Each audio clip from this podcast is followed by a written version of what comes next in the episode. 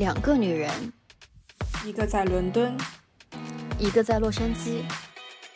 一个刚过三十，一个走向三十。他们的生活怎么样？他们是怎么看独立女性的？欢迎来到二十三十，两个女人的聊天室。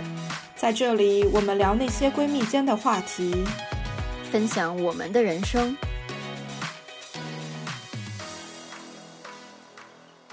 今天我们聊的是选择，选择这个话题感觉特别特别的大，因为我记得小的时候，那什么青少年时期或者说大学时期，特别想要装成熟，动不动跟人聊天就会来什么人生就是充满了选择，你的未来取决于你现在做的每一步的选择，但是现在回过头去想，其实。它是不是一个这么刻意的事情？因为确实人生充满了选择，可是很多时候你是在自己没有意识的情况下，或者说在没有充分准备的情况下做出了很多的选择。然后在那个当下，其实你没有意识到的，只有在回过头去想的时候，说哦，那个时候好像我决定了这样的一件事情，所以现在有了什么样什么样子的结果。那梁爽跟我有一个共同的选择，就是我们当初都共同选择去了宁波诺丁汉大学。我觉得我们两个人的友情应该就是从应该从那一个选择开始追溯，因为因为那一个选择奠定了很多后面，比如说我们的三观非常的相似，然后我们的很多经历非常的相似，然后再到后面我们。得到的机遇也有多多少少很多相似的地方，所以不如今天就以时间作为一个主轴，我们就不做一个提纲或者怎么样，就去聊一聊从高考填志愿的那个时候开始，为什么决定选择宁波诺丁汉，然后再一路到现在这么多年过去，一路上做了哪一些选择，然后让我们得益于我们现在这样的生活吧。好啊，好啊，对啊，就一开始我说想聊这个 选择这个话题，就是因为就首先上大学 UNC 宁波诺丁汉大学是我们两个就是特别特别明显的一个共同点，以及我们甚至专业选的都一样。然后当然这后面会有很多的原因在后面。然后其次我在就是生活里遇到很多事情的时候，我会发现说，其实有些时候选择并不是就像你说的，不是你刻意而为之的，而是说。你过去的一些经历，你的想法，带领你走到了你现在这个选择的这条路上，然后你就很自然而然的，然后这条路走下去了。然后就曾经觉得说，哎呦，我人生会面临这种很两难的时刻。那小时候开玩笑说，哎，上清华还是上北大这种事儿。然后，然后可能长大了就是，哎，我毕业之后去哪个工作？但后来我发现，就是我其实并没有很多的时候面对这样子，就是很明显的有。几个岔路口的选择，反而都是很自然而然的就这样走下去了，所以就觉得说这是一个很有意思的话题，所以就跟晨晨姐来探讨一下，来吧，我们回到高考填志愿的夏天，还是我的高考呢？先回到你的高考。啊，嗯，先说就是因为我是上海考生，上海考生当时比较大的一个。Disadvantage 是我们是先填志愿再高考的，所以我们其实有一点点赌博，因为是不知道自己的成绩的情况下去选择志愿。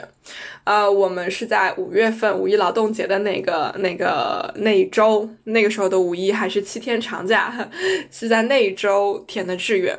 呃，我记得当时非常非常的纠结，纠结的点是因为。我想离开上海，我不想在上海念大学。嗯，不是说上海没有好学校，这简直就是个笑话。上海全是好学校。嗯，但其实更多的是想要换一个环境去生活。那加上小时候有过在广西长大的经历，我在广西生活了七年，所以其实我骨子里的上海成分有一点点相对来说比较少。所以，基于这样子的原因，就像梁爽说的，由于生活的经历跟想法，让我在高考的时候决定，我想要离开上海去念大学。那我们那一年是宁波诺丁汉第一年对浙江省以外的十个省市招生，所以相对来说，我们这些从外省市。去报考的人有一点点像是第一次吃螃蟹，第一个吃螃蟹的人，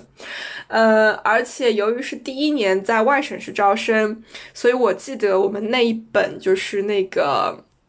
报志愿的那一本书，厚厚的书，翻开其中的一张粉页，就是整面 A 四纸的宁诺的这个招生广告。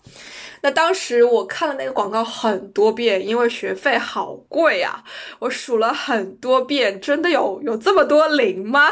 为什么是这个样子？所以其实我完全没有想要去保他们家，因为我觉得太贵了。而且其实那个时候的我特别想读心理学，呃，当时想看的其实是浙江大学的心理系，比如说，哎，好像我就是对浙江有有这个有这个偏好哈。但是那一年浙大心理系在上海不招生，所以所以我很纠结，因为我要重新再去看还有哪些大学就是外省市的大学的这个心理系是好的，然后我的成绩是够得上，我能够去报的。然后最后是有一天，我爸他通过我妈 婉转的告诉我说，其实你可以考虑一下这个宁诺。啊，他们的这个国际传播、国际文化交流这个专业看上去不错，而且感觉应该挺适合你的。然后我第一反应是五万块，真的吗？五万块？当然知道，我知道。别讲了，我们那晚八万，好吧，真是好心痛啊！我们那年学费八万。那你想？就是比较急的问题，就是我当时是拿它跟其他所有的中国的大学，就是我们正常的大学的学费去做对比嘛。然后到了你们的时候，已经是知道是怎么一路涨上来的，然后再去跟中国，就是就是跟国内普通的就是所有的大学去做比较，就是完全两种两种 level 的这个比较。然后我妈妈就说：“那你爸爸愿意这样帮你，那你就考虑一下嘛。”于是我就考虑了，然后觉得说，哎，其实还是可以的，就就就报这个好了。所以我记得我当时其实志愿并不多，因为我的成绩是明显的够不上清华北大。然后加上我不想留在上海，所以我的第一志愿其实就是宁诺，然后就是国际文化交流，然后应该还填了两个其他的宁诺的专业吧，就是觉得有一点像是啊，如果进不了那个 IC，就是进不了 International Communications，再去读个 IS 或者去读个 IB。当然我心里是一点都不想读那个读商科 IB 的，但还是写了，写了之后，然后应该还填了一个别的什么大学，做个做个兜底之类的，但是我已经完全不记得了。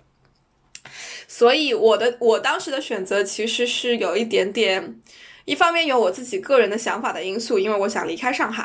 另外一方面有父母的这个帮助，因为他们对我的了解还是比较比较多、比较好的。而且那个时候的我，其实对于自己的自己想做什么，以及自己的性格是什么样子、擅长什么，其实理解一点都不透彻。那我觉得这个一点都不。都不就是它不是一个 unique case，我觉得很多人在那个时候，就大部分的人在那个时候都是不知道自己想要读什么的，其实是很小的一部分人知道自己擅长什么，想要读什么。那这个或这个这个这个这个 challenge，时至今日，我觉得依然是这个样子。所以其实我也就是这么过来的。对，所以我的选择是由自己的想法以及父母的影响啊，包括父母愿意掏这个钱让我读这个书的影响，让我最后选择了宁诺，而且顺利的进入了我的第一专业。对，来说说你的。哎呦，你当年是特别想逃离上海，其实我当年特别想去上海。就我高中的时候，就是特别特别特别想学新闻。就是我对文化传播啊、新闻啊这种东西是一直从小就特别特别感兴趣的，所以特别想学新闻。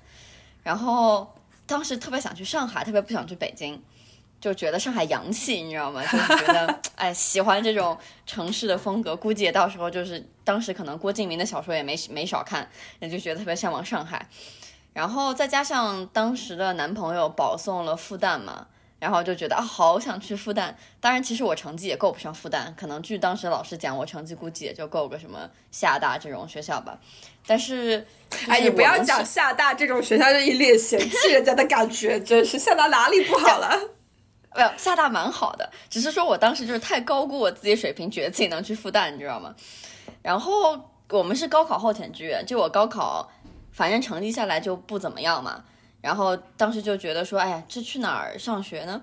但其实我在高考前就莫名其妙不知道为什么就读过一篇宁诺的毕业生写的，也不是毕业生吧，可能在读当时，然后写的一篇文章。就讲说在宁诺的整个经历啊，怎么怎么样，当时就觉得，哎，这学校还挺有意思的，还跟我爸妈提了说，要不我保底报宁诺吧，然后就就在想这件事儿，结果没想到就高考成绩下来之后就考的不怎么样嘛，然后就想了想说，好像去一个很不太知名的这种，不管是九八五还是二幺幺也好，然后就是当时觉得自己心气儿高嘛，就是觉得好像没什么意思。然后就跟爸妈讲说，哎，要不要走个捷径？反正就是在我家庭的计划里面，就是我研究生也是会出国读的嘛。然后爸妈就说说，那不如就去这个学校，然后走一个跳板，然后呃，就将来可以直接出国这样子。然后恰好 international communications，然后这个又是很我很喜欢的专业，就听起来和新闻特别的像，实际上一点都不一样。然后这种莫名其妙的专业，然后就这么阴差阳错的，然后。凭着几个，凭着一篇文章的印象，然后凭着对这个专业名词的这么一个很粗略的印象，然后就进了宁诺，就各种阴差阳错吧。但其实也就像你说的，其实并没有说把一个东西理解透彻完之后再做这种决定，就真的是就是撞上了这种感觉。嗯，那其实我觉得特别有意思，就是我跟你。更多的做选择去宁诺，其实是因为专业，这个专业更适合我或者更吸引你。当然，这个最后我们真的就是等到开始学的时候，意识到就是有多么跟自己想象多么不一样，那是另外一回事情。那但是就回到这个点上，就是。我们那个时候一直在讨论，就是一个话题，就是是选差学校的好专业，还是好学校的差专业。所以，但是由于宁诺很年轻，那个时候其实很难去判断说这到底是一个好学校还是差学校，因为宁诺也在寻找自己的定位。我觉得这些年我们一直在努力的突破自己，就是宁诺一直在努力的突破自己，然后去变得更好。但是你觉得是好学校的差专业，还是差学校的好专业？如果回到当初，你会怎么选？我其实就是我觉得，如果当初的我去选的话，我应该会选差学校的好专业。就我当时对于这件事情非常的，就是有热情，也不知道为什么，就是对新闻啊。传播学啊，这方面东西特别特别有热情。嗯，但是如果你说你放到我现在让我去做，就是让我用现在的脑子，但是放回原来去做这个选择，我可能会说去一个好学校的差专业。嗯，甚至我可能会说，甚至我可能会说说，呃，一定要去一个大城市的，即使是不好的学校，然后就当然就是去大城市，尽可能你能去的最好的那个学校，但是专业可以不那么好。就因为我觉得，就是我发现环境对于人的影响还是真的非常非常非常大的，就是整个学校的环境带给你的，还有就是这个城市的带给你的各种环境。就像我们当时在宁诺，就是宁波诺丁汉嘛，我们当时在宁波，然后直到说我大学毕业，然后出来工作找实习的时候，才发现周围就北京、上海好多朋友啊，都是他们，就是他们在上学期间就在做实习了。嗯，就是根本就不存在说我到了暑假再去实习这件事儿。但是在宁波的话，你如果想在上海找个实习，当然我我我不能说没有这种人啊，他可能就需要可能每天坐个两个小时的高铁，然后去上海，甚至你可能就没有办法继续说同时兼顾学业在实习，其实就少了很多开阔眼界的机会吧，我觉得。嗯，然后同样的也是说为什么要去好学校。就是好学校聚集的这帮人，他们身上的这种素质，是你在不好的学校可能很难很难会遇到的。而我觉得大学其实，我不能说大学的专业不重要，反而我觉得就是大学它是一个，在我看来它是一个体验型产品，就是它是一整个给你体验的这个过程是最重要的，就包括你认识什么样的人啊，加什么样的社团啊，然后有没有去实习啊，有没有干一些奇奇怪怪的事情啊，奇奇怪怪的事情，然后就是。呃，这个这一整套体验是大学的意义所在，而其实并不仅仅在于说，呃，我读的那几页论文，或者说我写的那几篇，反正现在看来也大家也不会想去看的论文，就是这种学术性的东西，反而我觉得可能不是大学整个体验里面最重要的。嗯，我必须承认，我非常的同意，而且啊，确实很多时候。当然，这是我个人的观点，我也非常崇尚这个观点。就是其实很多时候，我们是在毫无意识的情况下，由于看到了很多东西，或者说重复性的看到某一些东西，观察到某一些东西，对自己形成了耳濡目目目染的影响，然后对自己变成什么样子的人有很大很有很大的影响。所以我确实，我也我也一一直坚信，就是说，嗯。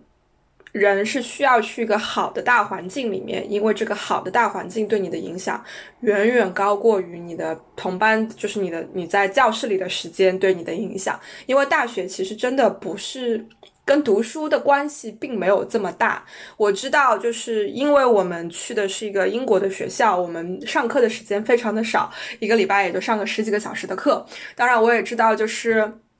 如果我们去了国内正常的学校、正常的大学，上课的时间要多很多。但是，就像就像你讲的，就是大学是关于一系列的体验，这些体验是可以通过实习，可以通过社团活动，可以通过谈大学生的恋爱，可以通过读书，可以通过考证。很多很多方面去完成的，而且确实就是你要到一个好的大环境里面，也是意味着好的大环境里面给你的机会要更多。这是为什么大家都在往北上广涌，这个跟读大学不读大学没有关系，但是确实就是这些大城市机会多要多很多。你哪怕还是做个外卖，做个外卖员，就是需要的量都是不一样的，完全不是一个数量级的。这个我非常的同意。那。我们就顺着时间继续往下走。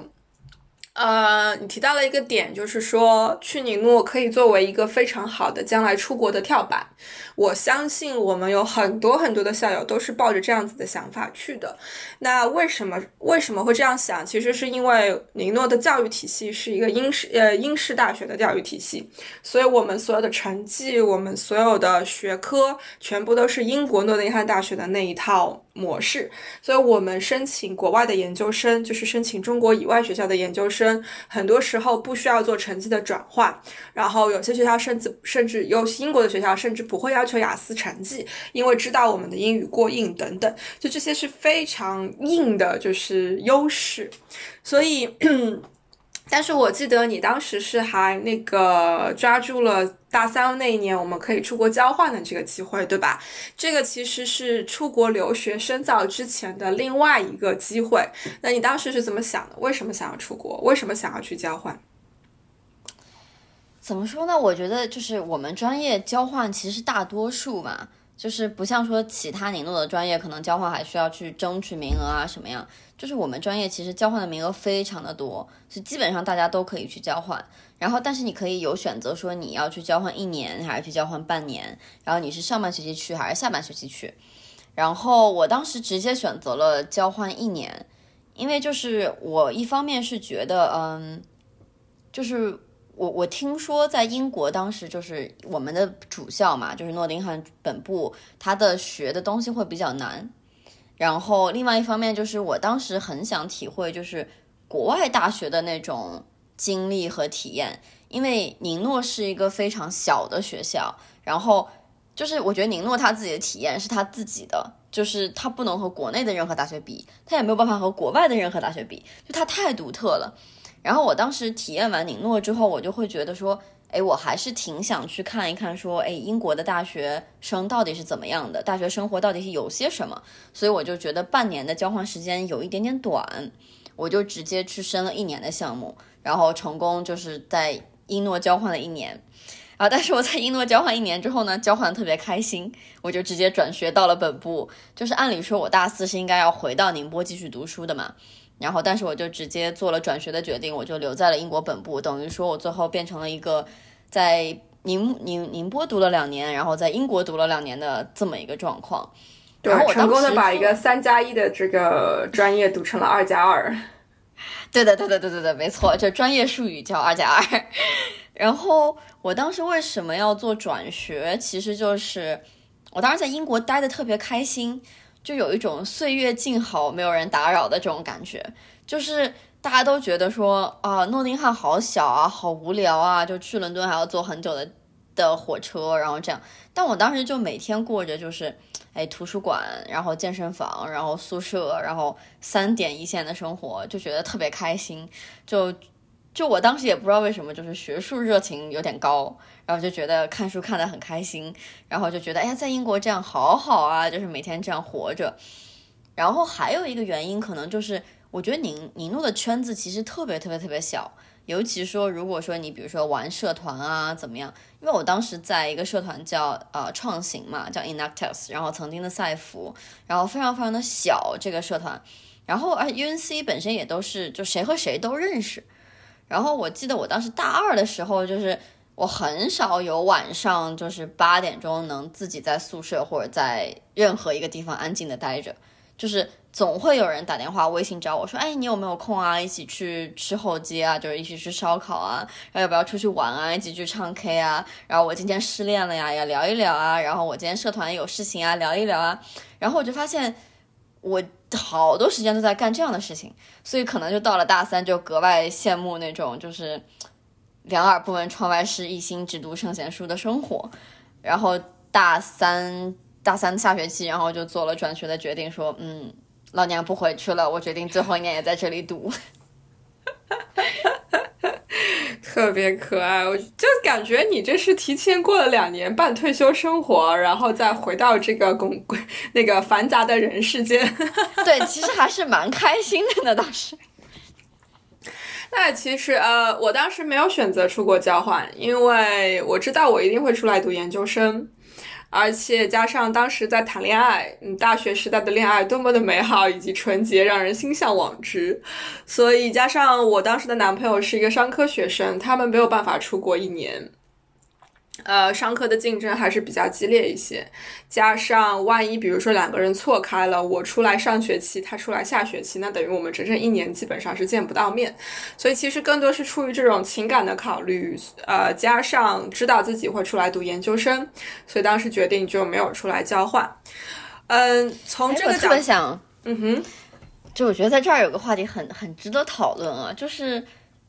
其实我在，就是我在决定交换之前，也是在国内有男朋友的。嗯，就我当时其实和我就是复旦的当时那个男朋友还在一起嘛。嗯，然后但是我就完全没有考虑感情的因素，然后毅然决然的 做了出国交换的决定。我就知道你要提这个话题，就是作为两个依然单身的女人，嗯，这一路上有过一些情感经历。然后，同时也一直在搬家，一直在换生活的环境。就很简单的问题，就是情感情对于我们做这些搬家、换生活环境等等这些决定的影响到底有多大？我觉得是因人而异的。就好像我交男朋友，我会认真的对待这份感情，是把对方当做未来要一起生活的人生伴侣来对待。所以，我一直坚信，任何一段好的感情是需要跟他一起商量、考虑、讨呃考虑到对方的感受，然后做一个折中的现实的选择。嗯，这个就就相当于为什么当时我没有选择出国交换，其实就是这样子的原因。而且，当下的时候。你在那个环境当中，因为你很爱一个人，你是愿意去做这些心甘情愿的付出、跟折中、跟牺牲的。其实是，当然，感情最后有没有结果，是好的结果、坏的结果，这是另外一回事。就我觉得，你不能说一段因为一段感情最后没有走到一起，没有一个好的结果，所以你当时做的很多选择是错误的。我觉得这是这完全是两码子事情。就像你讲的，因为我们的经历、我们的想法带着我们，当我们站在每一个路口的时候，我们的过去以及我们的性格就会决定我们会往哪个方向走。那由于我一直是这样子，以这样子的态度对待我的感情，所以其实，在每一个路口，我都会做这样子的选择，我都会把对方考虑进去。所以就是，这一基于这个原因，你不能讲说我当时选择不出国就是一个错误的决定，因为。因为如果回过去，回到当时，我其实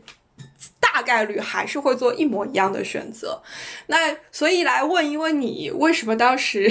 你决定要出国交换的时候，在有男朋友的情况下，完全没有去考虑这件事情呢？我觉得其实选择没有对与错之分啦，就是就是说，你到底决定说为了这段感情留下，还是说我决定说我想要交换，我就直接出去。然后把这段感情，不管是改成异地啊，还是怎么样，我觉得我可能就是那种在年纪太小的时候过于理智的那种人，就是就是我感觉，就是我会觉得说，从我的角度考虑，现在出国交换是我最想要的，以及说从大方向上来看，对我来讲是最好的，就提前去适应一个国外的生活，因为我将来会出国嘛。然后可能就会觉得说，我只是站在我的决我的角度做了一个对我来讲，对我个人来讲最好的决定，就是可能，就是也不能说感情在我心里的分量不重，而只是我的感觉就是我需要先照顾好我自己，然后在我让我自己在这个社会找到立足之地之后，我才能够回过头来看说，哦，这段感情怎么样，然后。我要把它放在什么样的位置？我感觉我对于就是感情，很多时候我觉得我们两个想法还蛮不一样的。我可能更多时候会抱着一种就是，嗯，这段时间我们刚好能够遇见，共同走一段，我们就共同走一段，而不太会说，即使就是我我要走的路和你走的路可能看起来不是很一样，然后我也会陪你或者让你陪我去走。我觉得这样就好像不太符合我的个性。然后我当时的那个男朋友，他自己其实蛮想做就是学术的，就他蛮想说读博啊，然后继续做研究这样子的事情。然后我又非常清楚的知道说，我可能不会做学术这条路。然后就我对自己还蛮有可能算是清醒或者说盲目的认识都可以。就是我觉得我们的未来可能。并不在一起，所以其实我在就是真正交换之前也做了分手这个决定。当然，我去交换的这个决定也没有考虑感情，也是事实。那其实换个角度讲，就是 我想到的是你对于这段感情的那个 commit 的程度。嗯，就好像我当时对那段感情非常的 commit，因为我们已经比如说。呃，双方的父母都知道我们在谈恋爱，然后对方是这样子的一个人，然后包括我们后来也有见对对方的家长啊等等的这一些，就是我们已经当时的那个程度已经到了非常非常的这个 commit，就是是自己未来的所有的计划里面都有对方这个人了，可是。感觉你当时的那个感情的那个程度，可能比如说因为是异地或者怎么样的原因，呃，所以就觉得就还没有，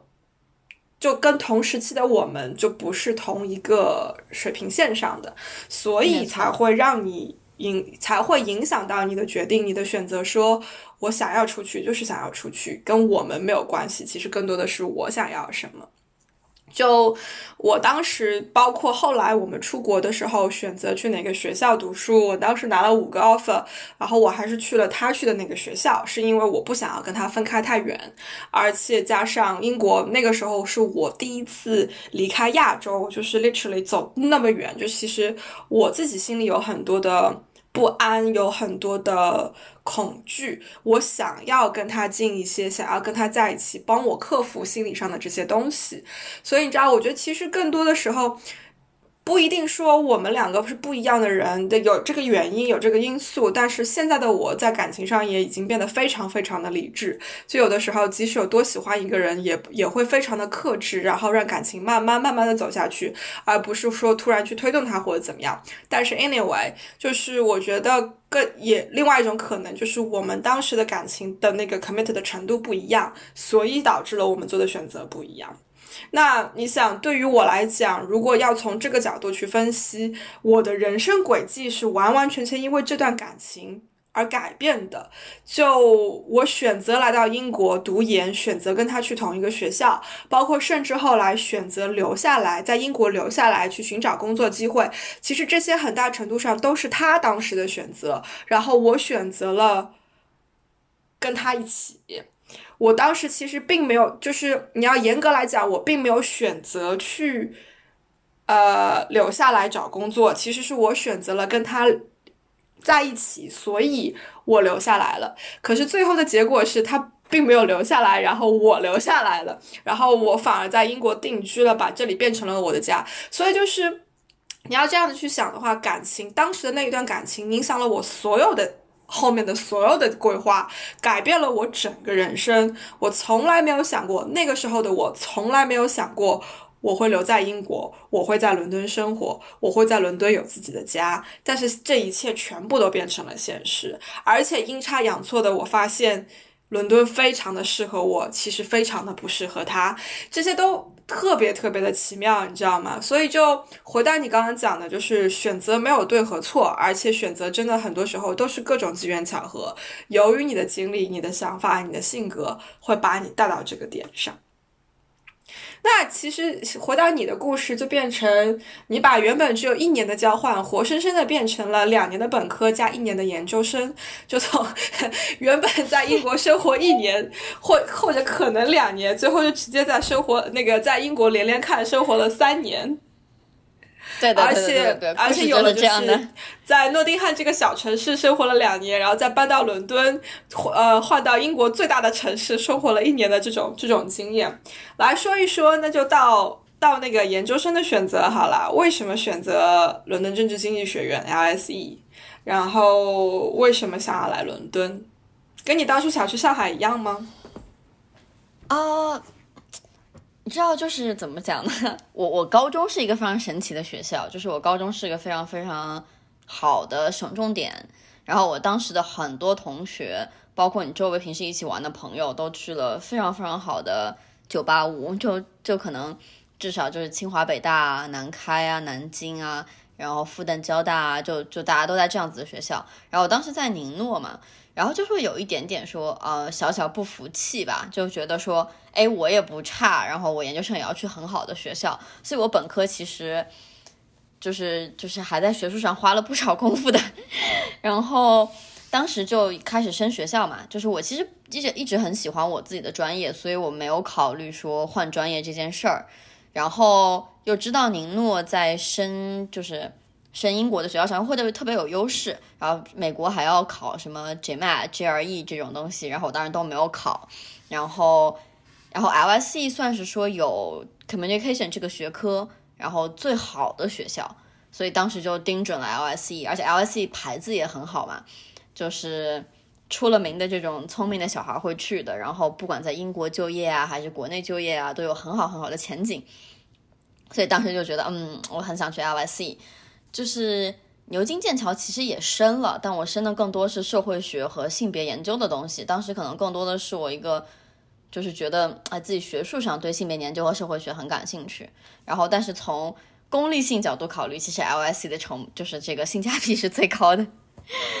然后我当时我很神奇的升了一个双学位，就是 LSE 和 USC，就是南加州大学的一个双学位。就是我会一年在伦敦读书，然后第二年搬来呃美国，然后在在洛杉矶，然后 USC 读第二年。然后我当时升这个专业其实是受我当时的男朋友影响，就我当时男朋友是呃也是宁诺的一个男孩，然后比我大一点，然后他当时是已经在南加州大学读研究生了，然后他在读研，然后当时就觉得说，如果我升到这个项目的话，你看。首先这个项目它很好玩，它一年伦敦，一年 USC，然后一年在洛杉矶。然后其次嘛，就我伦敦读完之后，还可以来 USC 和我男朋友团聚，就当时是抱着这样一个想法，然后就生了，然后生了呢就顺利的进了，结果没想到就我还没有来美国，然后就先和男朋友分手了，所以就是这个团聚的这个优势就没有了。但是很好的就是说，USC 和 LSE 在传播学领域都是怎么说呢，就是名气非常的大。然后在业界也受非常多的人认可，然后在国内这个项目口碑也非常好，所以也就继续读下去，然后把这个项目读完了。来，晨晨姐，你的感情影响到了你的研究生选择，来继续。由此可见，你还是会有脑子一热的时候，嗯，感情对你还是有影响的。不，我觉得我脑子热的时候还是扒了了一下理智的。就我在想，如果如果我当时男朋友去了一个传播学不是特别好的学校，我可能也不一定会跟着去。很好，非常可以，不降低个人标准哈。嗯，我研究生最后去读的其实是呃人力资源以及知识管理专业。嗯，其实选择这个专业。完全没有情感的因素，不对，不不能这样讲，是完全没有个人感情线的因素，更多的是大学期间、本科期间做的一份实习，让我非常的印象深刻。那确实，我觉得宁诺有个很好的氛围。就是所有的人每一年都在很努力的考各种各样的证，以及在找各种各样的实习。就你突然之间到了大二大三，发现为什么我周围的人都在实习，都在考证，然后我什么都没有干。那个时候你会有一点点的慌乱。所以我在大二的夏天找了一份实习，这份实习是在一个体育用品公司，呃，有非常独特的时代背景，因为那一年是北京奥运会。完了，我的这个年龄已经完全就是暴露在这里，大家随便可以推算，完全算得出来。所以我在北京奥运会的夏天，在上海的一家新成立的体育零售公司、体育用品公司做实习。为什么说它新成立？其实是当时有那个欧洲的一个基金。入驻，然后他们并购了相当于中国东南西北四家公司，成立了一个集团。所以我当时是进入的集团的那个 HQ，然后 HQ 非常非常的小。然后由于他们，他们应该大概是在三月份左右的时候成立的。那你像我进去实习的时候是六月底七月初的样子，所以非常非常的新。所以当时有一个任务，我觉得一般的实习生应该是轮不上的。那因为我们人少，所以实习生。都去做了这件事情，就是我们被扔出去出差，把中国好多省市走了一遍，去 interview，所好就去 interview 大批量的在零售店里面工作的员工。就相当于，比如说你进一家 Nike 的店，你进一家阿迪达斯的店，然后去跟里面的员工聊天，来了解他们的工作环境、他们的薪资待遇、他们可以休息多长时间、哪里吃饭、哪里换衣服、有没有地方可以坐等等等等的这些事情。那这个是 HQ 作为一个新成立的公司总部，想要给员工传递的一个，就是我们很在乎你，我们想要让你的工作环境变得更好的这样的一个信息，然后。我当时被派去的是去了西边，呃，包括成都、重庆、长沙等等，这个让我非常的大开眼界。你想，作为一个十九二十岁的大学生，什么都其实没有太多的社会历练，然后能够去看到上海以外的城市，就是看到二线城市的这种零售业是什么样子的一个一个一个状况，其实对我来说很震撼，然后也真的让非常。天真的我觉得，哎，其实我想做人力资源，因为我想要去改善大家的这种工作环境，然后我想要去让工作这件事情变得更更美好、更 enjoyable 吧。那份实习给我的印象太大太大了，嗯，所以最后读研的时候。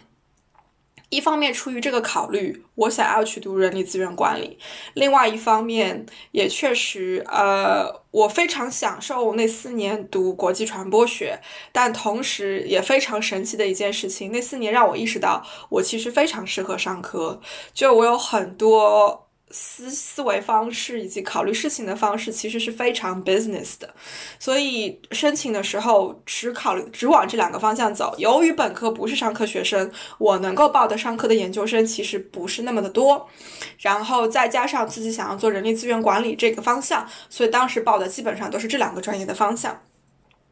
呃，出于这样子理智的考虑，选了最后选了几个学校，包括爱丁堡啊、圣安德鲁斯啊，以及好好神奇，我的我的单子上没有一家伦敦的学校，就是我又很有目的性的避开了大城市这件事情，嗯，所以最后去了兰卡斯特。呃，兰卡斯特是个非常非常小的城市，它离最大附近最大的城市曼城曼彻斯特大概一个小时的火车的距离。呃，我我那一年是过了你当时说的这个三点一线的这个这个。生生活，因为我们的那个校园退休生活。对，我们的校园离市区还要坐个十五分钟的公交车，公交车还很难等。然后，包括我们住的都是在校园里面的，我们都不需要去外面租房子住。我好像连图书馆其实都没有去太多，其实就是上课回家写论文，上课回家写论文，然后偶尔跟这个当地学生，就是英国的同学出去嗨一嗨，就是过一过夜店生活等等的之类。那一年过得非常非常的安淡，而且兰卡是一个充满了羊粪味的地方，就是有大片大片的。草原，然后每年四五月份就是小羊、小羔羊出生的季节，就羊味特别特别的浓。所以我的选择就是是一种呃感情、个人感情经历，再加上自己的当时的志愿是想要往那个方向走。然后特别神奇的是，前两天还在跟朋友聊起这件事情，我说其实。回过头去看，然后包括看我现在从事呃从事的行业，以及我从事的工作，其实某种程度上我做到了我当时的 dream job，因为我想进人力资源管理，是因为我想要改善大家的工作环境，想要提升个人在自己工作岗位上的能力。那我现在的公司，包括我现在的工作，某种程度上就是做这个的。我们做的是。呃，在职培训的质量监管，所以我们公司不做直接的在职培训，我们不提供培训，但是我们我们帮助培训机构去提升他们的服务质量，从而达到他们给。就是在职的那些从业人员提供培训的时候，这些从业人员能够学到更好的知识，能够得到得到更好的服务，能够呃学到以正确的态度去对待自己的工作，对待自己的个人的这种职业发展等等。那其实。就是当初我想做的东西，无非是从一个不同的角度去出发了。我没有在一个大公司的 HR 部门里面去选择，就去给自己的公司员工选择你应该做什么样的培训，你应该去哪里上哪一门课。我从一个外外围的角度，呃，作为一个第三方的这种供应商的角度，去帮助他们说，哎，这个门这门课程比较好，你应该选择这个。这门课程的质量可能需要提高，可以怎么样去帮他们提高？所以。你知道吗？就是回到选择这个话题上，当初当初我选择了去读 HR，当初我选择了我想要走这个方向，然后好几个点，在过去的十年，好几次我觉得我做的事情跟 HR 没有完全没有关系，但是现在回过头去看，就是十年之后，回过头去看，其实弯弯绕绕，高高低低，我最后其实达到了。得到了我想要做的事情，达到就是进入了我想要的那个领域，而且在做的就是十年前的我，十一年前的我想要做的事情，就非常的奇妙，这是特别美妙的一件事情。人生就是就是这个样子，完全没有目的性的就到了这里。你看，突然一下就从研究生跳到了你现在的工作。我们不讲一下，我们真的不讲一下这个求职，然后中间这么多故事吗？当然要讲啊，嗯，求职这件事情，我的经历过于独特，我觉得没有任何可复制性。但是，就是我的经历本身没有任何可复制性，我没有办法跟别人说，哦，我当时投了几百份简历，我当时做了多少套题，我当时投呃过了多少家的网申，多少家的面试，我完全没有。呃，但是有很多可复制的点，这些点我觉得不管在任何一个阶段都非常非常的有用。其中第一个点是一定要多出去活动。多去认识人，尤其在大学的阶段，认识很多人能够让你在未来。得到更多的机遇，而且尤其在大学阶段认识的人是没有任何功利目的的。你们在一起 hang out，你们一起吃饭，一起 social，一起去夜店。可可能就是很纯粹的，我们是一个社团的，我们都是团委的，我们都是学生会的，我们需要一起活动。也可能是我就是喜欢跟这群人 hang out，因为我们臭味相投，我们性格相投。这种结交，这种认识，因为没有任何功利性，所以感情特别特别的真。然后同时，因为这些人。看到过你当初特别稚嫩的模样，看到过最淳朴的你的样子，所以不管之后的你变成什么样子，他们知道你的真心是什么样子，他们对你有那一份信任在。当有任何职业上的那种机遇、商场上的机遇出现的时候，因为他们知道本真的你的那个样子，所以他们在合适的机会出现的时候是会想到你来找你的。我的求职就是这个样子。我我在兰卡读完研究生之后，选择搬到伦敦，因为伦敦机会多。然后就回到我们刚刚讲的，就是大环境好的。这种地方还是非常非常有必要的。伦敦就是摆明了薪资确实要高，当然消费高那是另外一回事。同时，呃，工作机会也要更多。所以我们搬搬到了伦敦之后，开始找工作。我没有投很多的简历，我也没有过很多的网申。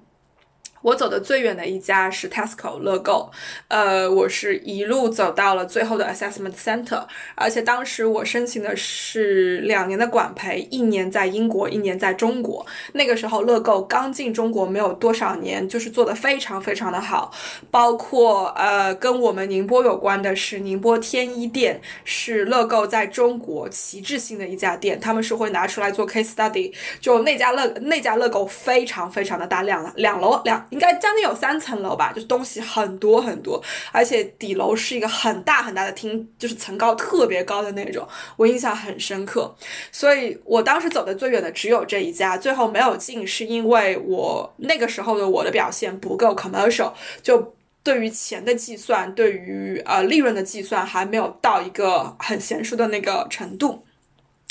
嗯，但是机缘巧合的是，我当时有一个很好的朋友，现在依然是我很好的朋友。他当时在呃伦敦读研究生，有一天他来我家吃饭，然后跟我说，他工作的公司有一个实习的机会，这个机会呢是要把一个这种行业规范性的这种文本从英文翻译成中文。他问我你的翻译能力怎么样？那。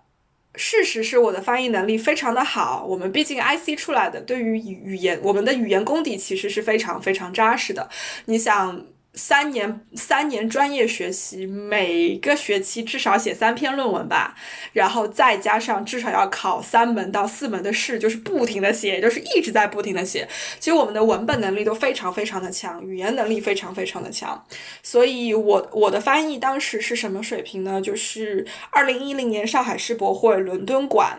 里面有一个宁波诺丁汉的展区。那个展区基本上所有的文本都是我翻的，然后相当于我的我的翻译水平是达到世博会这种 level，但是我当时出于谦虚的考虑，我跟他说，嗯，我的翻译水平还不错。然后他就表示很不爽，你到底是好还是不好？你给我个不错算算什么意思？你要么是好，我就可以把你内内推给我们公司；如果你你要么就是不好，那我就不考虑你，我就我就去考虑别人。所以他推了我一把，他说我只接受好或者不好这两种答案，没有任何其他的中间答案。所以你给我一个答案，你到底是好还是不好？我说好，我的我的翻译水平是非常好的，你推吧。于是他把我推了，于是我进了，于是我在九月份搬到了伦敦，我在十二月份的第一天就开始进公司实习了。中间那三个月，我除了去了 Tesco 的 AC，呃，我还去找了一份兼职，在肯德基打工，就是拿着英呃伦敦最低的时薪六磅零七，好像是一个小时。每周大概工作，对，每周大每周每周大概工作个二十小时左右。然后我就全职，周一到周五每天八个小时坐在那个那个办公室里做翻译，所以。我的经验，我的经历在这一点上没有可复制性，因为是一个认识的人，一个好朋友把这个机会给了我。但是它有可复制性，是因为如果你不去结交这些人，这些机会永远都不会找上你来。所以要做选择的话，一定选择要交很多的朋友，而且要能够辨别出哪一些朋友是对你有好处的。这种好处不是功利性的那种好处，而是说你发现你们是趣味相同，你们是三观一致的，你们在一起是非常的愉。快，而且会搞事情，能够将来搞出事情的，我觉得这个对我来讲太重要，太重要了。然后进了公司之后，那几个月的实习对我有很大的帮助，是因为一方面英语突飞猛进啊，不是说我英语差，当然我的同事永远都不会承认，就是我的那个我的合伙人永远都会说晨晨当年英语特别特别的差，嗯，突飞猛进是在于我的英语从终于从书本上。落地了，生活化了，就就像刚刚出国的时候会有那种经历，是，你去超市，你知道一个蔬菜长什么样子，但是你不知道它叫什么名字。就我知道西兰花长什么样子，可是我找不到它的时候，我不知道怎么问店员西兰花在哪里，因为我不知道 broccoli 这个单词。就留学生一定会有这样的一个过程，就是英语做一个。Level one 的 localization，但是真的进了公司的环境，然后我的同事全部都是英国人，我们公司除了我的那个朋友以外，没有一个是那个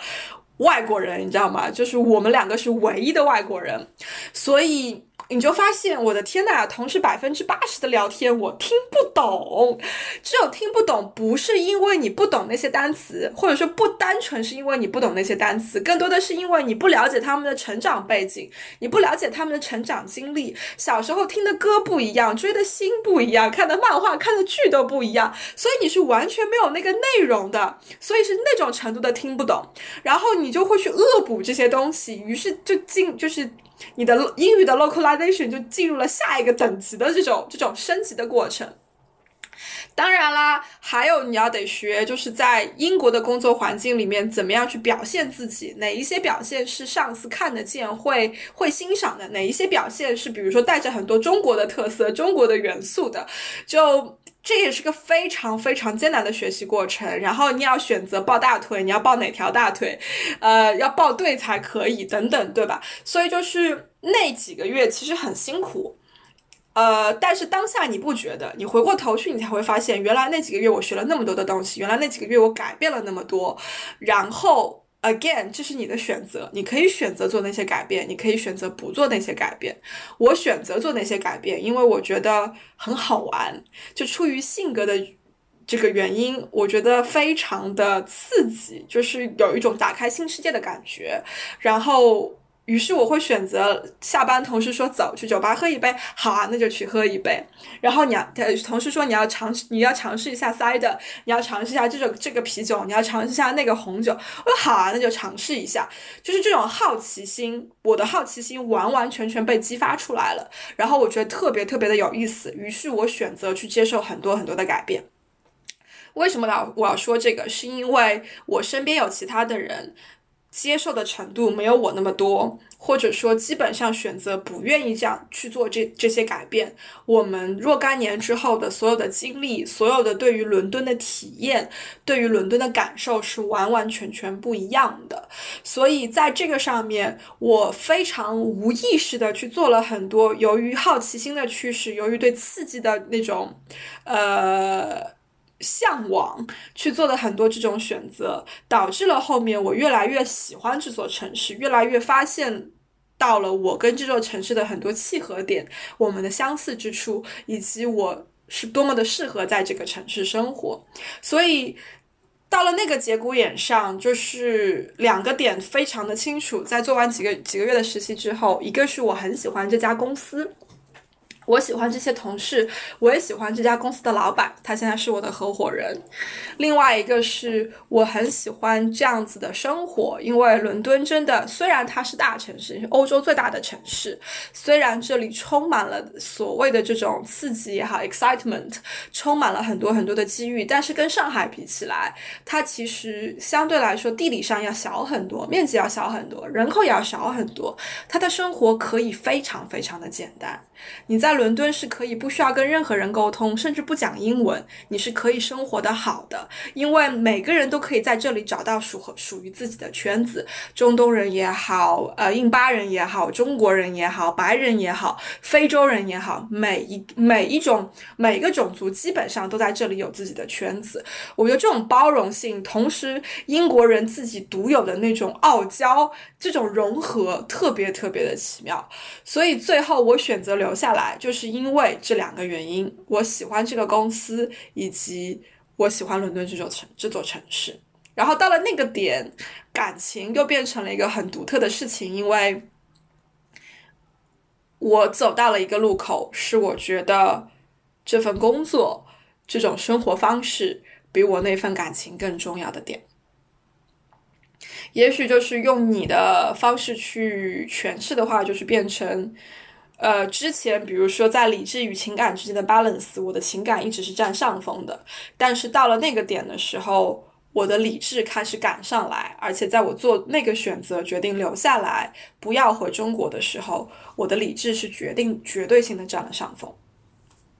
我觉得其实，我觉得可能也一方面，你考虑说这份工作、这个城市和你的契合度，也许要比你当时那份感情跟你的契合度要。更大，没错。所以就是就是你会觉得说，我找到这份工作，然后在这个城市待，对我来讲是，我更离离我的幸福更确定的一件事儿。嗯，相比那份感情来讲，对，嗯，而且确实，就比如说，由于工作，然后我的工作压力非常非常的大，就是不单纯的是因为工作内容，更多的也是因为语言还是一个当时还是一个比较大的障碍，所以。呃，那份工作唤醒了很多我内在的一些意识，比如说，我发现工作给我的安全感是非常非常大的，我非常享受工作，而且我对工作的投入也是真的，就是自己以前没有意识到过。嗯，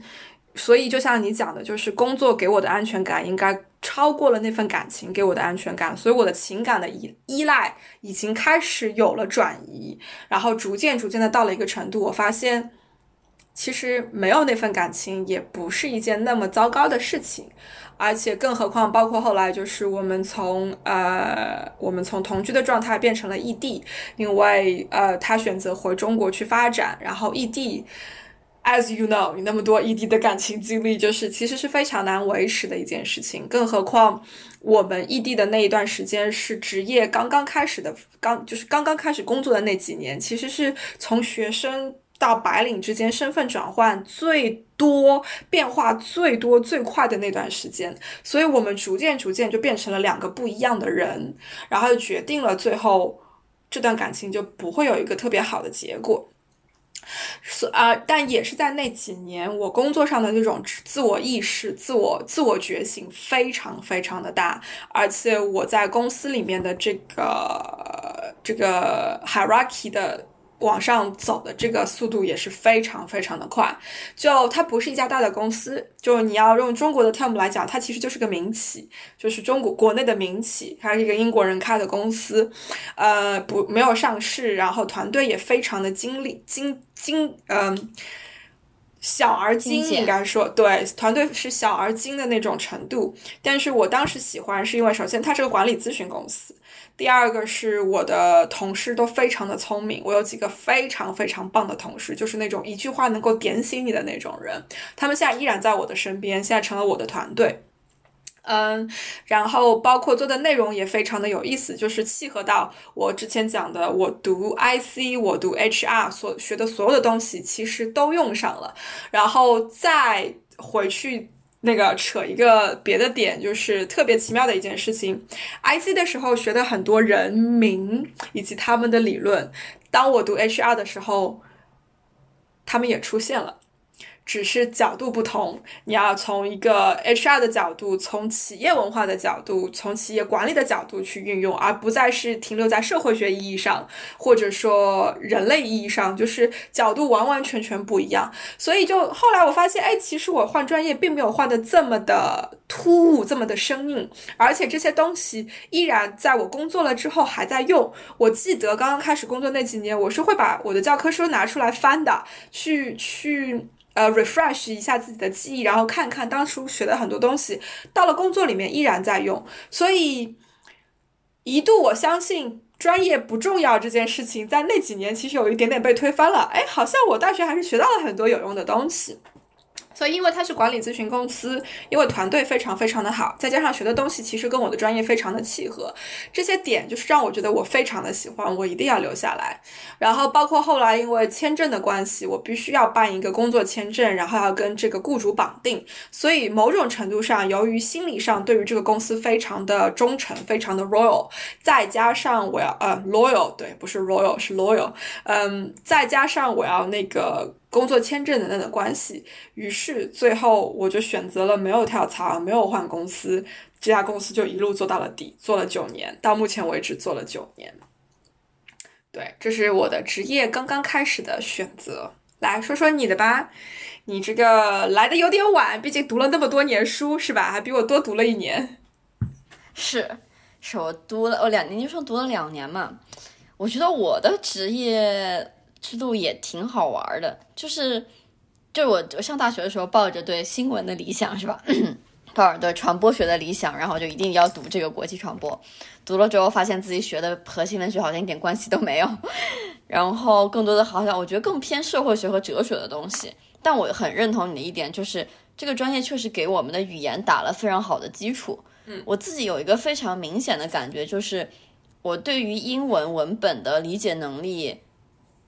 可以说应该超过百分之八十的宁诺的同学，嗯，甚至就可能超过了大多数说即使在国外读书的学生，因为商科的这个文本难度和传播学、哲学、社会学这种文本难度完全不是同一个层次的东西，没错。所以当你的脑袋可以理解非常多抽象的东西，理解非常难的文本的时候，其实它给了你很多的力量去，就很其实就是相当于是赋能吧，就 empower you to。就是去理解很多东西，去做很多很深度甚至很抽象的思考。然后我其实当时就是本科的时候就已经意识到，说我很喜欢这种抽象的思考，然后很喜欢这种很很就是就是想的很深，然后需要理把东西理清楚的这么一个思考的过程。然后所以说我当时意识到了这一点，然后所以我在在实习的时候，从一开始的。偏媒体就很快的转向了偏这种，就是做研究，就相当于说这种呃 research 啊这方面的，就各个行业的研究。包括我曾经也建也进了一家咨询公司，它是专门去做英国的文化产业咨询的。就是他当时做的一个比较典型的案例，就是他帮就当时伦敦奥运会办完之后有废弃的场地嘛。他就想办法重新利用废弃的场地，然后去做一些文化传播啊，甚至就是做一些呃社区相关的事情。然后我当时也在那家公司工作，然后非常的享受。然后到后来大四的时候，然后去做了腾讯的一个媒体研究的一个实习。一个一方面就是我的英文读写能力确实比较强，然后所以当时在腾讯的那个组，基本上遇到英文的采访啊，就是有关英文的写作啊，基基本上我都会去。然后还有就是在腾讯又进一步加深了我对很多商业东西的理解，因为就是我们写文章啊，做呃研究啊，其实你是可以自己选题的嘛，所以我总是会选那种。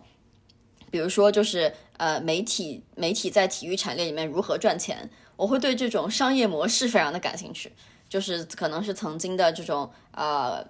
就是有线电视的模式，然后到后来现在的直播的模式，然后可能下一步是什么样的模式。然后当时还研究过，就是亚马逊的整个的这个媒体的生态模式，因为很有意思，就是亚马逊其实赢得了很多奥斯卡奖。其实就当时我做的这种研究，可能更多的是在媒体领域，但是是做商业研究，然后就是做了这样一份实习，然后觉得非常非常有意思，啊！但是我其实就是我自本我个人的个性不是特别适合大公司，所以我当时并没有在腾讯选择留下来，然后还是去选择说继续去把我的研究生读完。然后研究生读完一年的时候呢，然后当时我在腾讯认识的就是当时的我的 leader，就相当于是当时股就是带我们的一个小姐姐，然后她跳槽去了一家风险投资公司。然后这家风险投资公司呢，恰好是专注于文化娱乐产业的投资的，然后就觉得说，哎，好有意思呀。然后我就跟小姐姐联系了一下，说，哎，我能不能去这个风险投资实习呀？然后就很有意思的就去，当时就就就去了 VC 车实习，然后研究的都是我特别感兴趣的，什么女性游戏市场啊，然后什么游戏直播啊，然后什么女性化妆品市场啊，北美漫画市场啊，就全部都是这种特别偏文娱，然后又和商业结合的非常好的这种呃研究，或者说是这种当时也建了很多初创公司，然后我就觉得我好像找到了自己的这个甜蜜区。就是 Sweet Spot，我就觉得说啊，我又对这个东西特别感兴趣，然后我又对商业特别感兴趣，然后结合在一起觉得特别有趣。然后而且当时是我第一次接触这种创业投资圈嘛，然后我就发现说创投圈其实特别特别适合我，因为我就发现和创投圈的人有非常非常多东西可以聊。然后我本身是一个特别喜欢做发散性思考的一个人，就是经常就 A 想到 B，然后可能。就是没有 C，可能 B 就直接想到 D 了这样子，然后我就发现，在这个圈子里，特别特别多的人都像我一样做这样的思考，然后觉得特别有意思。然后等到我刚来美国的时候，就我可能一八年的，呃，应该是一八年的八月底结束那份在上海的风险投资的实习，然后一八年八月底来到美国，然后继续读我研究生第二年。然后刚来美国，我就去找 USC 的这个职业发展。部门是 career office，对 career office，然后去找他们说，我对这个特别感兴趣，然后我就是想看一下说洛杉矶的这个创投圈有没有任何实习啊或者有意思机会啊，然后就是 career office 就给我推荐了一个人，然后他他曾他是一个非常厉害的人，然后他在 LA 的创投圈非常的有声誉，然后很受人尊敬。然后也帮助了很多 L A 的创业公司，然后甚至曾经在高硅谷帮助了硅谷的创业公司。他应该是硅谷就是 Facebook 第一个 VP of Sales，然后就是一个在创投圈很资深的一个人，同时也是我们校友。然后我就跟他打了个电话，打完电话他就说：“我觉得你有一个人，你们有一个人，我我想推荐给你，你们应该很聊得来。”然后就推荐了我现在的老板给我。然后我就和我老板喝了个咖啡，于是就喝杯咖啡，最后演变成了喝咖啡加吃晚饭，然后就变成了喝咖啡加吃晚饭加喝酒，然后就进行了一个非常长的 interview，然后我就成功的来到了现在这家公司实习。然后我和晨晨姐一样，就我实习完之后，然后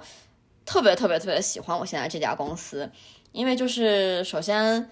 老板，我觉得我特别喜欢他，因为我觉得他真的让我觉得活到。就在他，他其实还非常年轻啊。就他那个年纪，我觉得他是活得非常的明白，活得非常的开心，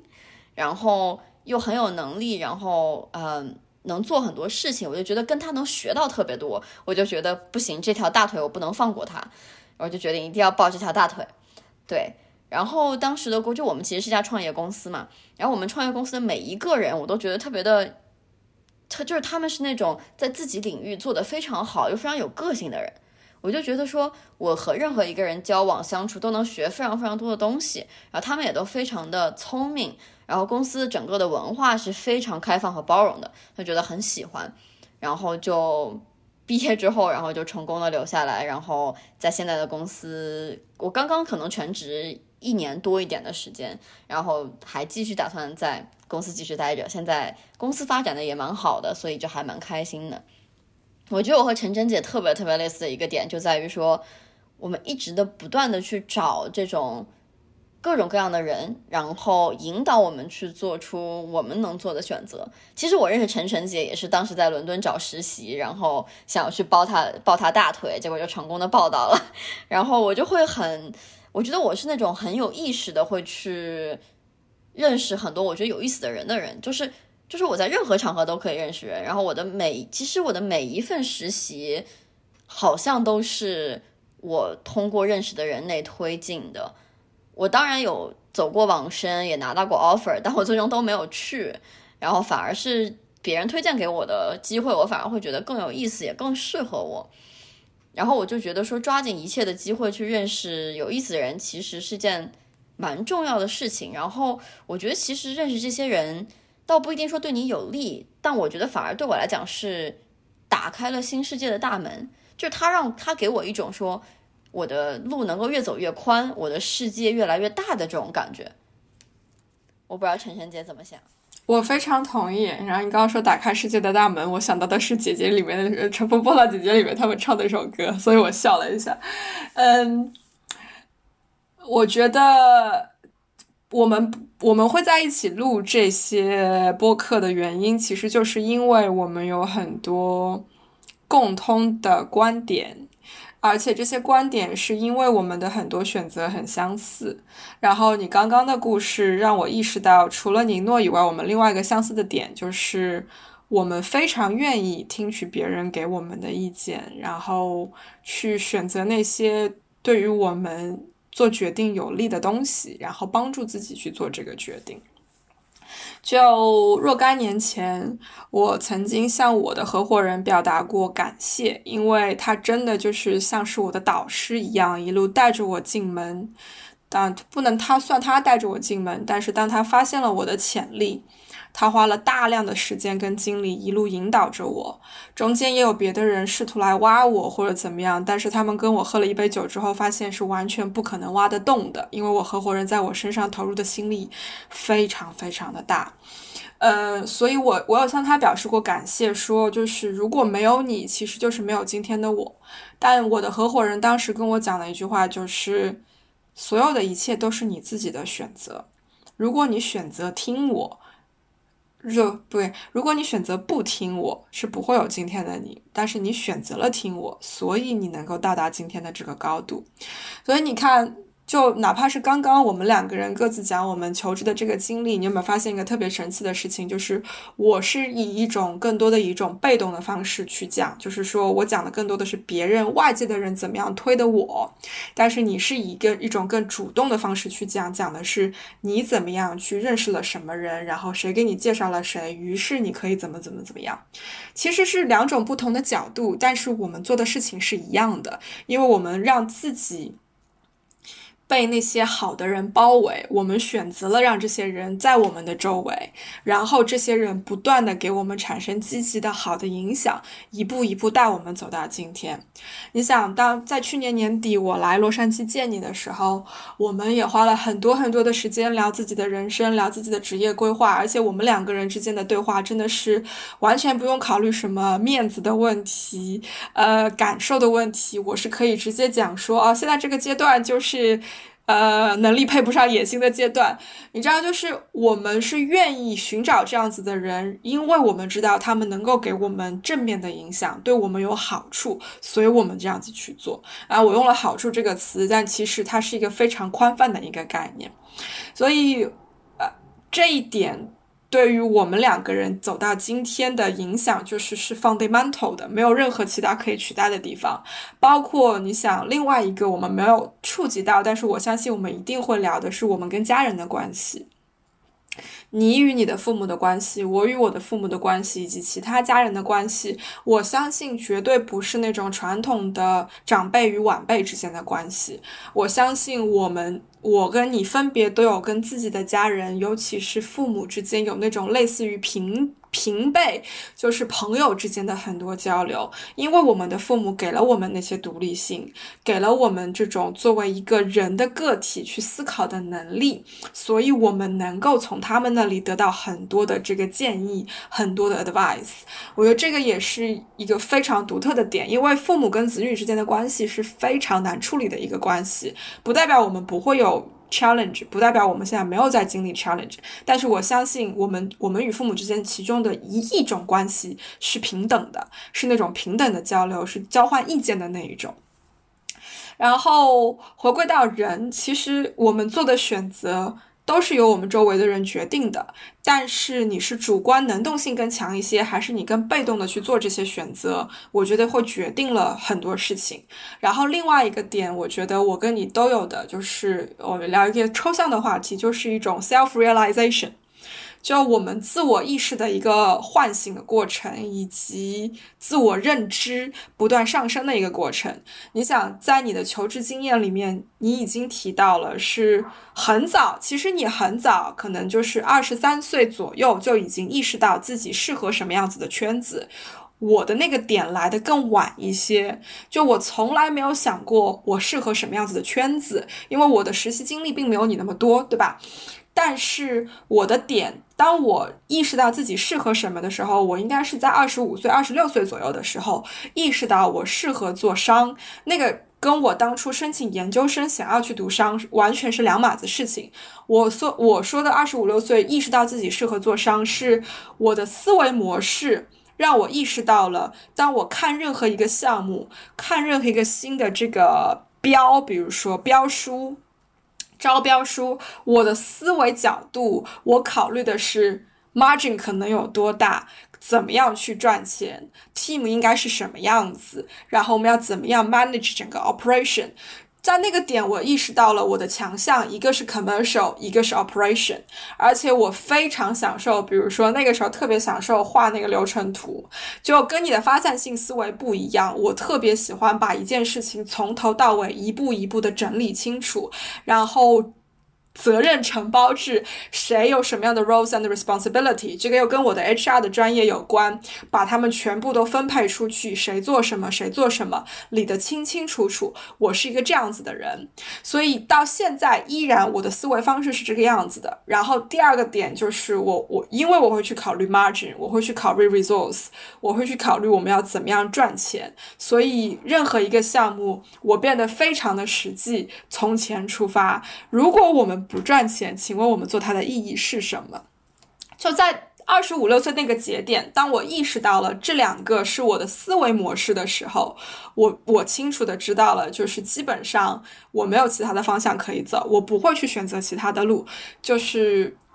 Ultimately，我的人生归宿是我会有自己的企业，我会有自己的公司。不然的话，其他一个任何那种单一工种或者说单一的一个岗位是没有办法满足我想要去发挥我这两个长项的那种意呃欲望以及意愿。同时，另外一个很重要的点，你也提到了，就是不适合大公司。我跟你都不适合大公司。我的角度是出于我这两项能力的一个决定。跟影响，我没有办法在一个任务工作内容相对单一的岗位上面待很久，我没有办法去胜任那样子的，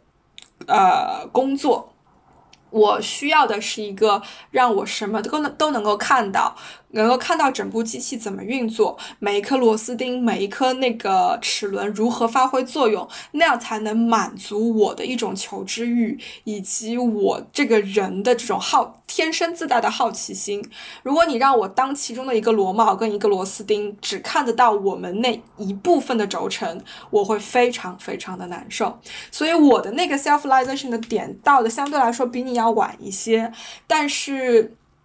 但是当那个点到了的是到了以后，后面就是非常非常的简单，非常非常的顺利，因为只要不停的把握这两项技能 maximize 就可以。当然啊，嗯，从那个点到现在的这几年，遇到了很多很多的挑战，因为比如说，当你身份的转换，从一个经理变成一个 director，变成一个合伙人的时候，你原来的长处有的时候会变成一个。限制，因为你会很自然的用那种思维方式去尝试解决问题，然后你就发现其实解决不了，你的短板开始对你的影响变得更大。因为作为一个合伙人，作为一个公司的股东，你的这种综合能力其实要求反而变得更更大。那也是因为我的合伙人跟我之间不存在一种互补的关系，他毕竟比我年长太多，跟你的这个 boss 不一样。他的经验比我多，非常非常的多，然后比我年长那么多，所以他是一个自己综合能力非常强的人，他能够非常清晰的看得到我有哪些短板，我有哪些长处，然后他能够看，同时能够看得到的是我的那些把短板不断的变长的那个 potential 那个潜能，所以他能够引导我去做那些正确的选择跟决定。当然也是因为他知道我会听，他知道我会听什么样子的建议，什么样方式摆在我面前的建议。扯得有一点远了啊，但是回到选择这件事情上，我觉得我们两个人今天聊的非常明确的一个点是，呃，由于我们 self realization 的整个这个过程，所以我们在有意识的培养自己的。很多能力，同时由于 selfization 决定了我们很多想法以及经历的形成，让我们在每一个节点、每一个路口做出来的那些选择。那这些选择到现在我们在 suffer the consequence，这不是一个负面的一种说法，它其实是一种很积极的说法。当然 consequence 有带这种很负面的这种这种意思在里面，但是其实是。我们做了这些选择，所以我们有今天。而且，即使我们有的时候可能做了一个错误的选择，产生了一些负面的影响，但是我们是有那个能力保证我们下一个选择做的是正确的，能够把之前的错误去纠正回来。我其实怎么说呢？我觉得在我身上没有出现过错误的选择这件事儿。我有时候也会后悔说，哎，我比如说我我我我高中学的是文科，然后。我研究生就我本科的时候也没有学商，然后我就是大就是读完书之后也没有去大公司，然后我有时候就会回过头来想说，哎，是不是我当年学的理科，我现在能赚钱比现在更多啊？就我是不是本科应该学个商啊，然后去个什么投资银行啊，去个投行啊，去个咨询啊，然后或者哎，我是不是应该转个 CS 啊，然后去写码啊，就感觉码农赚很多，然后或者是不是应该去个大公司啊，可能。一方面赚的比现在多，二可能就大家家还会高看你一眼这种。但是就是每当我这样想，然后我又回过头来去梳理我整个的过程，就会觉得说，再给我一遍，我还是不会选那条路的。就是你的本身的性格，就是有一点引导你去很自然的选了我现在走的这条路。所以我觉得其实对我来讲，可能没有错的选择，反而就是。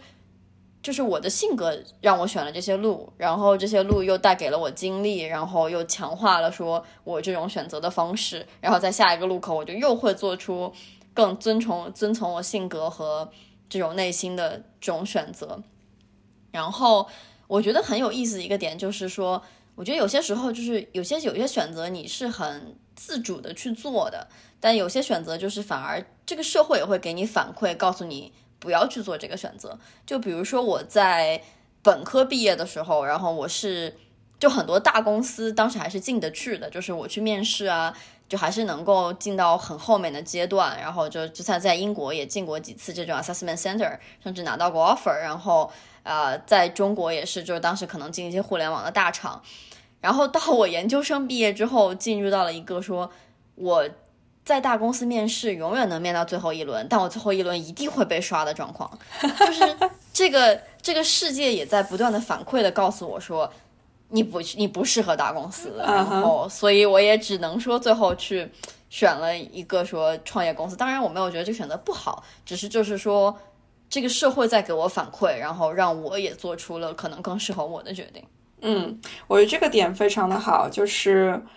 嗯。我们一方面在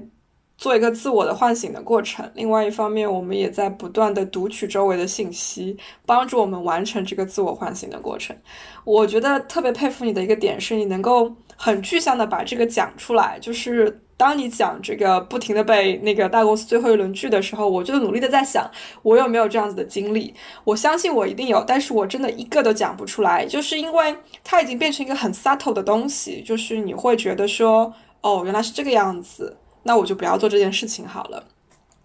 我现在能够想到的一些不是那么具象的例子是，比如说，在我跟团队磨合的过程当中，那个时候，比如说升了经理，那你想，二十六七岁的一个经理，管着的是一群五十五十岁出头的这个英国或者是欧洲白人男性。你知道那个里面其实有很多很多的挫折，但是现在回过头去想，觉得都不值一提。可是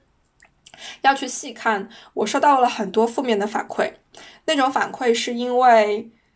我的管理方式跟前面的经理不一样，然后那种反馈也是因为我的种族 跟他们不一样。呃，我是一个黑头发、黄皮肤、黑眼睛的中国女生，我的英语不是那么的流利，因为它不是我的母语，但是。可能在他们眼里看来，我要指手画脚的对他们，然后去就他们报告写的好还是不好，所以我收到了很多很负面的反馈，甚至有人，嗯，会间接的向我的上司表达，感觉晨晨不是很适合这个位子。然后这种反馈在最近都还在出现，就是比如说我们有新的成员加入团队，他自己觉得他比较 authoritative。然后他会非常委婉的来跟我讲说：“晨晨，你这样子的方式不是特别的好，因为过于直接，就我不是很能接受等等。”所以，我收到的反馈更多的是那种个人的反馈，因为他们跟我是同事的关系，跟我是合作的关系。然后我的反应反而更多的时候不像你，就是。不像你的那个 case 决定说 OK，那我就不做这件事情，我没有这条退路，我必须要做这件事情。而且更难的是，是一个在自我怀疑以及自我捍卫之间的一个 battle。我到底是选择哪一个？我是去怀疑自己，说确实是我的那个呃领导力技巧的问题吗？还是说去捍卫我自己，说不是的，不是我的问题，是你的问题。然后最后我选择了后者，因为我发现就是。这是一个选择的问题啊，是英国的这个环境让你意识到，如果你不做一个内心强大的人，如果你连自己都不会去捍卫你自己的话，其实没有别人会来捍卫你，没有别人会来帮你。我不知道这个在其他的国家、其他的商业环境会不会是这个样子，但是英国人确实有很贱的一个点，他们喜欢挑软柿子捏，他们也喜欢不停的 push 你的底线。如果你让他们不停的 push 你，他们就会完全没有下限。所以最后我选择了捍卫我自己，因为很简单，你是我的供应商，你拿我的钱给我办事，那么你就要适应我们的风格，我的风格。我认为这件事情应该是这个样子做，而且更何况我的风格是非常专业的一种风格。我个人没有做任何的措施措施，不夹杂不夹杂任何的个人情感。我并没有说因为你这个人长得不好看，我不喜欢你，所以在你的工作里面挑刺，对吧？这种事情我没有做出来。我就是很单纯的就事论事跟你讲，这个地方写的不对，那个点我觉得不 make sense，你得要去改，就是这么简单。如果你没有办法接收，那是你的问题，不是我的问题，是。你的自尊心在 play a role，或者说是你的，对，就是也许你的 ego 过大了，也许你的 dignity 过大了，那是你的问题，不是我的问题，所以。这应该是你的那个你你给的例子的另外一个角度，就是说，当外界给你一些负面的回馈的时候，你应该怎么样去面对、吸收，然后回馈它。一种方法，一种选择是不做任何事情；一种选择是退缩，从那个地方 withdraw，那我就不做了。但是也有也有那种选择是你没得选，你不能退，你也不能不做任何事情，而你必须要往前，硬着头皮往前走。所以，这样子想，你有没有觉得，其实我们的人生面临的选择基本上就是这三种：不做任何选择，对，退缩，以及继续往前，硬着头皮继续往前走。是的，是的，其实其实真的就是这三种啊。其实听你讲刚才那段经历，我觉得有一个话题我们可以之后找一期聊一聊，就是我们作为一个就是非白人人种，然后女性，又同样是在我在美国，你在英国。就是在这样一个白人男性主导的社会，然后我们如何就是去找到我们的 role 和 position 的？我觉得这个事情其实是有技巧的，然后我觉得也是很多人可能也在 struggle 的一个点。我觉得其实还蛮重要的，我们可以之后找一期聊。然后聊回选择这个事儿啊，就是我觉得其实并不是说说有些时候其实并不是说退缩，而是发现了说。哦，其实往前走的这条路不是唯一的路，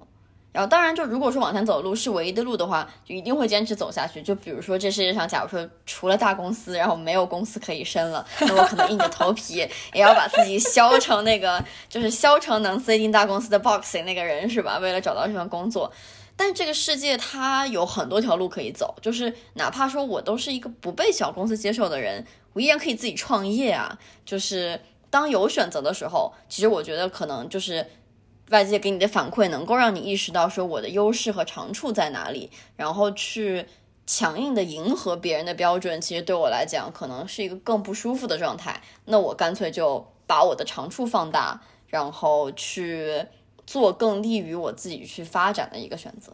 嗯，那你要这样子讲的话，我们都是我们两个人是幸运的人，因为我们有这么多的选项给我们，让我们选择。最后生活在一个自己比较舒服，不需要把自己笑成其他的形状，反而是跟这个世界有一个互相磨合的过程的这样的一个环境里面。你要想的是，但是你换个角度想，其实你还是有很多东西是要去选择做一些让自己不那么舒服的事情。就所谓的踏出自己的舒适圈，某种程度上也是这个样子的。就有一些事情，你可能觉得一开始做起来并不舒服，但是逐渐的磨合了之后，你发现其实这是一件很舒服的事情。对吧？然后我们的舒适圈就会一点一点、一点一点不停的扩大，然后这也就变成了踏出舒适圈变成越来越难、越来越难、越来越难的事情。但是同时也不要忘记，其实很多很多人并没有我们这么幸运，他们其实在做着很多不是他们自己选择的事情，迫于不同的外力的影响，迫于不同内力的影响。而且你有没有意识到，我们聊到现在讲选择，其实基本上都是在讲自己职业的选择。那么想过就是？感情的选择，人生的选择，我知道可以，这些都可以有别的话题去聊，比如说我们两个人为什么至今未婚，对吧？嗯，但是其实它也是一种选择啊，我不相信说。我 early thirties 三十出头的一个女生，到现在还没有结婚，纯粹是外界的原因，我不相信。其实它有很多的内因在里面，然后包括那些已婚未育或者说未婚未育的人，他确实有很多外界的因素，呃，可能跟健康有关，可能跟别的东西有关。但是我也相信他一定有内在的因素，有一定一定有内在的原因驱使你，让你做了这个选择。就。我曾经做过一个梦，然后觉得特别特别的奇怪。后来我的一个同事帮我解读了一下，让我意识到说，哦，原来是这个样子。那个梦很神奇，是我跟一对夫妻以及他们的小孩合租了一个房子，我们一起在那套房子里面生活。然后那个梦非常的 frustrating，因为我。留下来的感觉，醒过来留下来的感觉是我在不停的想要逃离那个房子，因为比如说到处都是他们的东西，到处都是小孩的东西，然后有小孩的哭声什么什么什么的那一种。然后当时我并没有想太多，只记得那种 frustrating 的感觉。后来跟同事聊起的时候，他说，其实就是从心理的角度上，你那个时候非常的排斥家庭这件事情，你非常的排斥小孩这件事情，所以你在把自己往反方向推。我想，哎，其实是有道理的。所以在那个节骨眼上，我选择更多的把精力投入到时间跟精力投入到我的工作上，因为那个给我的感觉舒适感更高，而我的感情给我的舒适感更低。那我选择了。我做了，我做做出了那样的选择，因为生理上、心理上，工作给我的满足感要要大的很多。但是现在的我再回过头再再来去看的时候，我已经很久没很久没有做这样子的梦了。而且其实你要从梦的角度去考虑。我最近做的梦全部都是跟工作有关，而且真的都都非常的 frustrating。就每天在每天梦里面在想的是啊，这是一个难题，我要怎么样去解决？哦，那个客户非常的难搞，我应该怎么办？要什么话怎么样子讲？等等等等。所以我开始反思说，那是不是其实我的工作最近给我的心理上的舒适感正在降低？呃。而我的感情在心理上给我的舒适感正在提升，那其实就是一个不同的阶段。但是碍于我的外界的身份，比如说我已经不会再在工作跟感情之间去做选择了，我没得选，我的工作就是我的人生，跟我绑定在一起了。可是感情现在其实我能够选择的空间更大，我想要一段什么样子的感情，我想要怎么样去经营它，然后我想要什么样子的相处方式、相处模式等等。因为过去这十几年的经历，让我有了能力去做感情上更主动的很多的选择。我觉得又是到了一个新的阶段，这是我以前从来没有想过的。因为过去的很多选择是一种被推着往前走，就是如果你撇出那些 self realization 以及所有跟主观能动性的东西，其实你不可否认，外界对我的影响是非常非常大的。但是现在的我已经到了一个就是翻盘的一个一个阶段，就是自己主观能动能动性的影响越来越大了。就好像我 partner 呃，我我合伙人跟我讲的一句话是。You it won't happen if you do not let it happen。就是如果你不想让它发生，它不会发生的。所以就说明就是主观能动性已经占了主导的地位。我选择让它发生，于是它发生了。我觉得其实任何选择都是一个怎么说呢？就是我们和我们内心和外界的一个博弈，或者讲的讲的稍微就是那个悲观一点，就是妥协。就是你现在力量有多大，然后外界的力量有多大。嗯，就像你说，你现在有一种翻盘的感觉，因为就是你觉得我的人的主观能动性比这个世界要强，其实就是你和这个世界博弈的筹码变多了。嗯，所以你就更敢在桌子上玩了。然后其实就是我们的人生各个阶段，我们和这个世界博弈的筹码都是不一样的。就比如说，当我们经济还需要依赖父母的时候，那父母强加给你的思想，你可能真的就要听，因为。我曾经经历过这种事儿，就是我想去日本，然后找一个男孩子，然后被我爸妈断了银行卡，然后我没有没有办法去，然后，然后就是就是当你的经济在依赖父母的时候，你是没有办法去做这件事儿的。但当我经济不需要依赖父母的时候，那我也许就是我想飞哪儿就飞哪儿了。当然现在是有疫情，我也没法飞。然后我爸妈有时候也会跟我讲说说你现在翅膀硬了，然后也不需要听我们的了。其实就是这样子，就对社会也是这样子的。当比如说你财务自由了，那你可能就真的不需要考虑说我要不要工作。明天不工作，我我工作就纯粹为了开心啊。我只要我我又不需要他的钱，是不是？就是我觉得其实能做什么样的选择，然后怎么样做这样的选择，就是是我们与这个世界在进行博弈。然后是我们拿着我们的条件和这个世界列给我们的条件，我们去做了一个妥协，是我们能够做出的选择。说得好，我觉得今天这个 conversation 对我来说特别有益处，因为梁爽成功的把很多我觉得非常具象的东西提升到了一个非常抽象的高度，嗯。跟之前录的好几期就是感觉非常的不同，然后也梁爽本人也充分的证明了自己当初是一个学术多么强的人，可见看了看了有多少的 journal article 以及 publication。你看我讲出来的东西全部都是一种很接地气的感觉，到了你那里就通通变成了一种高度啊！太好了，我我非常 enjoy 今天这个 session。